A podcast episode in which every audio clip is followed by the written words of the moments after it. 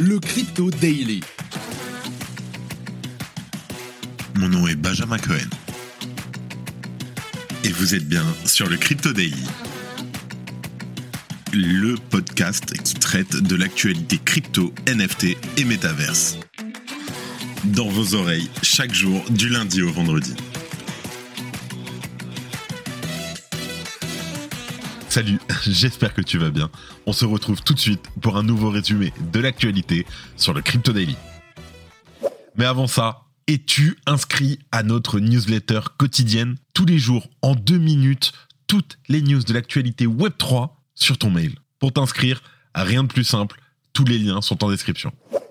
Alors, pour commencer, on parle de stablecoin et on le sait, les banques commerciales s'intéressent beaucoup stablecoin. En Australie, la National Australia Bank vient d'annoncer le lancement prochain d'un stablecoin sur Ethereum et Algorand. On fait le point sur ce projet novateur qui pourrait être imité. En deuxième news, on parle de Genesis qui est en difficulté depuis l'affaire FTX et s'apprête finalement à se déclarer en faillite. La situation survient après de nombreuses passes d'armes entre le PDG de l'entreprise et les frères Winklevoss qui gèrent la plateforme Gemini. Et en dernière news, on parle de luxe, on parle de la maison de couture Yves Saint-Laurent qui est en train de développer des produits pour des adeptes du Web3. À en croire le dépôt de marque qu'elle a effectué, l'entreprise française serait intéressée par les NFT et le métaverse. On fait le point sur ses ambitions. Mais avant tout ça, et comme d'habitude, le coin du marché. Here comes the money. Here we go. Nous enregistrons cet épisode, nous sommes le 19 janvier 2023 et il est midi. Nous avons un market cap en baisse de presque 3% à 970 milliards de dollars, un Bitcoin en baisse de 2% sur 24 heures qui s'échange aux alentours des 20 800 dollars avec une dominance de 41,3%, un Ether en baisse de 3,2% à 1520 dollars avec une dominance à 19,3%, et nous avons un BNB dans le rouge, pareil, moins 3,2% à 290 dollars tous les autres altcoins ont pris cher. Moins 4% sur le Cardano, moins 6% sur le Dogecoin, moins 5% sur le Polygon, moins 5% sur le Solana, 3% le DOT, 8% sur le Shiba Inu, etc. Mention honorable au Engine Coin qui fait une augmentation de 13%. Allez, let's go, on passe aux news on commence et on voyage, on va à l'autre bout du monde, on est en Australie. Une banque majeure d'Australie lance un stablecoin. Je t'explique. Alors, ce stablecoin qui sera adossé au dollar australien permettra aux utilisateurs de régler des transactions de manière rapide en faisant usage de la blockchain. Selon le média australien Financial Review qui rapporte la nouvelle, le lancement est prévu dès cette année aux alentours de l'été. Deux usages sont notamment soulignés, l'échange de crédit carbone ainsi que les transferts transfrontalier. Le stablecoin, baptisé AUDN, sera garanti par un nombre équivalent de dollars australiens conservés par la banque. Initialement, l'actif sera disponible sur le réseau Ethereum, puis sur Algorand. Pour la banque, l'intérêt est de proposer un système de paiement rapide qui présente moins de volatilité que les autres crypto-monnaies. Ce qui est bien, c'est que la National Australia Bank n'est pas la seule banque majeure d'Australie à se doter d'un stablecoin. Sa rivale, Australia and New Zealand Banking Group, a déjà créé un actif de ce type en mars dernier. Pour info, les quatre plus grosses banques du pays s'étaient réunies en début d'année afin d'essayer de créer un stablecoin commun. Mais les négociations n'avaient pas abouti et il en résulte que celles-ci créent désormais des stablecoins uniques. L'utilisation de la blockchain semble en tout cas être une étape clé pour la National Australia Bank. C'est en tout cas ce que rapporte le responsable de l'innovation de l'institution. Nous pensons certainement qu'il y a des éléments de la technologie blockchain qui feront partie du futur de la finance. Le mot stablecoin est en tout cas à la mode, alors même que l'écosystème crypto vient de connaître une année particulièrement mouvementée. Nous en parlions hier, l'Iran et la Russie souhaitent aussi créer un stablecoin commun. Pour écouter plus d'informations sur ce sujet, tu peux écouter l'épisode d'hier. Ça reste en tout cas une preuve que ce type d'actif, on parle des stablecoins, est en train de trouver petit à petit sa place sur l'échiquier international. Si tu aimes le daily, une note et un commentaire nous aident énormément. Aussi, si tu ne veux rien rater de l'actualité, abonne-toi. En deuxième news, et c'est la grosse news du jour. Est-ce le clap de fin pour Genesis? En effet, l'entreprise est sur le point de se déclarer en faillite. Je t'explique. On ne peut pas dire qu'il s'agisse entièrement d'une surprise pour l'écosystème. Les signes de difficulté de la firme se sont accumulés depuis le mois de novembre, moment où l'on apprenait que Genesis subissait une crise de liquidité. Le déclencheur, bien entendu, cela a été entre autres les 175 millions de dollars bloqués sur FTX, la plateforme qui s'est effondrée le même mois. Depuis, on a appris que Genesis devait 900 millions de dollars à la plateforme d'échange Gemini créée par les frères Winklevoss. Les deux sociétés sont partenaires au sein du programme Gemini Earn qui permettait aux utilisateurs de gagner jusqu'à 8% d'intérêt en verrouillant leur crypto. Malheureusement, ce programme a été suspendu en novembre dernier, d'où un conflit particulièrement public, on en a beaucoup parlé la semaine dernière sur la newsletter et sur le podcast, entre Barry Silbert, le PDG du groupe Digital Currency Group, et Cameron Winklevoss, PDG de Gemini. Pour rappel, DCG détient des poids lourds de l'écosystème, dont Grayscale ainsi que le média Coindesk. Sur Twitter, ces deux figures centrales n'ont pas caché leur bataille, l'un reprochant à l'autre de ne pas avoir pu le rembourser. Un des derniers signes d'une faillite à venir a été le licenciement de 30% du personnel le 6 janvier dernier, il y a à peu près 15 jours. Une décision qui faisait suite à un précédent licenciement de 20% de ses effectifs à l'été dernier. Alors, selon Bloomberg, des sources proches de la ferme affirment que Genesis pourrait se déclarer en faillite cette semaine.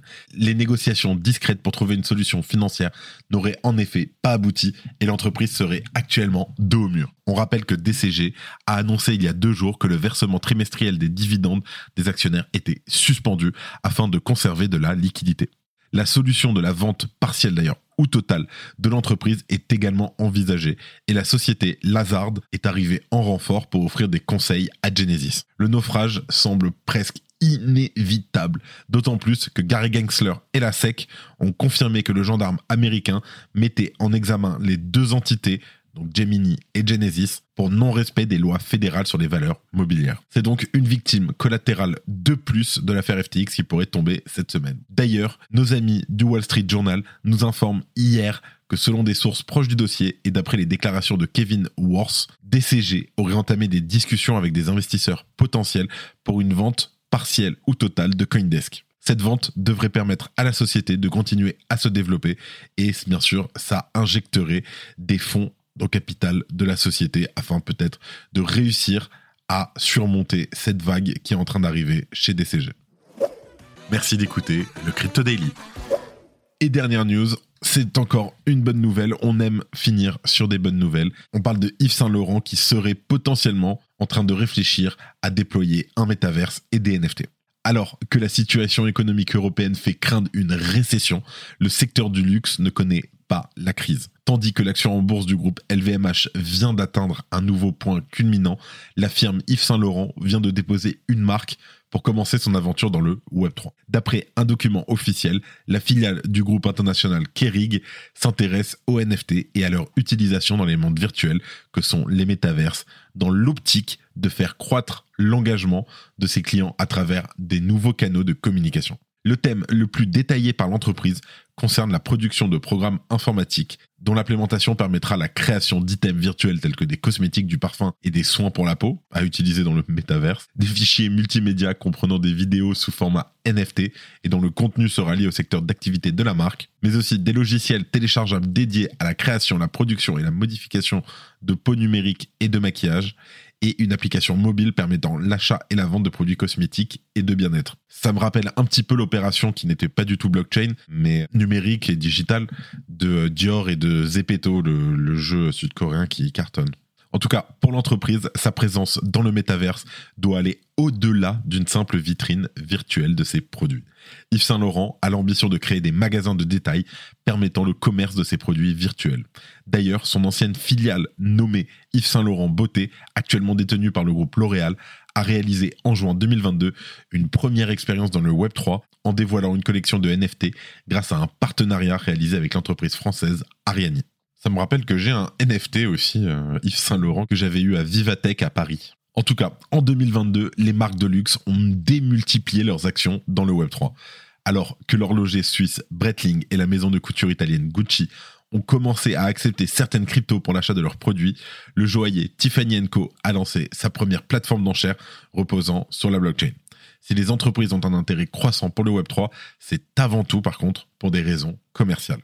En effet, en utilisant les outils disponibles dans cet écosystème, les marques peuvent accroître leur influence grâce à des opérations de communication opérées dans les métaverses. Pour reprendre le domaine du luxe, rappelle-toi de Gucci qui avait conçu en 2022 un terrain virtuel accessible à tous pendant deux semaines sur le métaverse de The Sandbox. Des opérations comme celle-ci permettent à une entreprise de générer de l'intérêt pour sa marque et surtout de fédérer une communauté de personnes passionnées servant de vivier économique potentiel. Dès lors qu'un nouveau produit lié à l'écosystème Web3 est révélé par la société, les prospects de cette communauté peuvent se transformer en clients, lui permettant ainsi de diversifier ses sources de revenus, tout en proposant de nouvelles expériences à sa clientèle. Pour reprendre d'ailleurs un use case, Tiffany Co, une de leurs stratégies consistait à commercialiser un nouveau produit auprès d'un public ayant de l'intérêt pour la technologie blockchain. Pour cela, la firme a tout simplement surfé sur l'univers des NFT en vendant des pendentifs à l'effigie de la collection NFT des Crypto Punks. Allez, avant de finir, on passe comme d'habitude aux actualités en bref avec notre partenaire Coin Academy.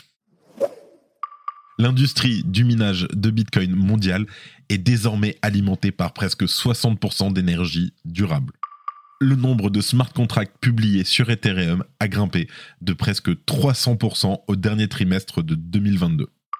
64% des Nord-Américains investissent dans les crypto-monnaies sans aucune recherche préalable. Ça, c'est grave. Dior, Dior, Dior, do your own research. Yuga Labs a blacklisté Blur, SudoSwap, LuxRare et NFTX, toutes les plateformes qui n'exigent pas de royalty pour sa dernière collection NFT, Sewerpass, qui a d'ailleurs levé presque 6 millions de dollars en 4 heures. MailChimp a annoncé avoir été victime d'un piratage qui a compromis le compte de Yuga Labs. Toutefois, les NFT sont safe, a confirmé Yuga Labs. Dans le cadre d'une action internationale coordonnée entre la France, les États-Unis et d'autres pays, le site web de Bizlato a été saisi et son CEO arrêté à Miami pour avoir soutenu des activités criminelles, notamment le trafic de drogue et du blanchiment d'argent.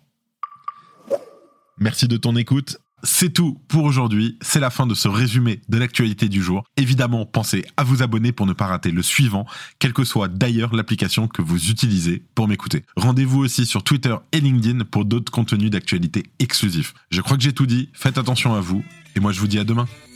C'était Benjamin pour le Crypto. Merci et à très vite.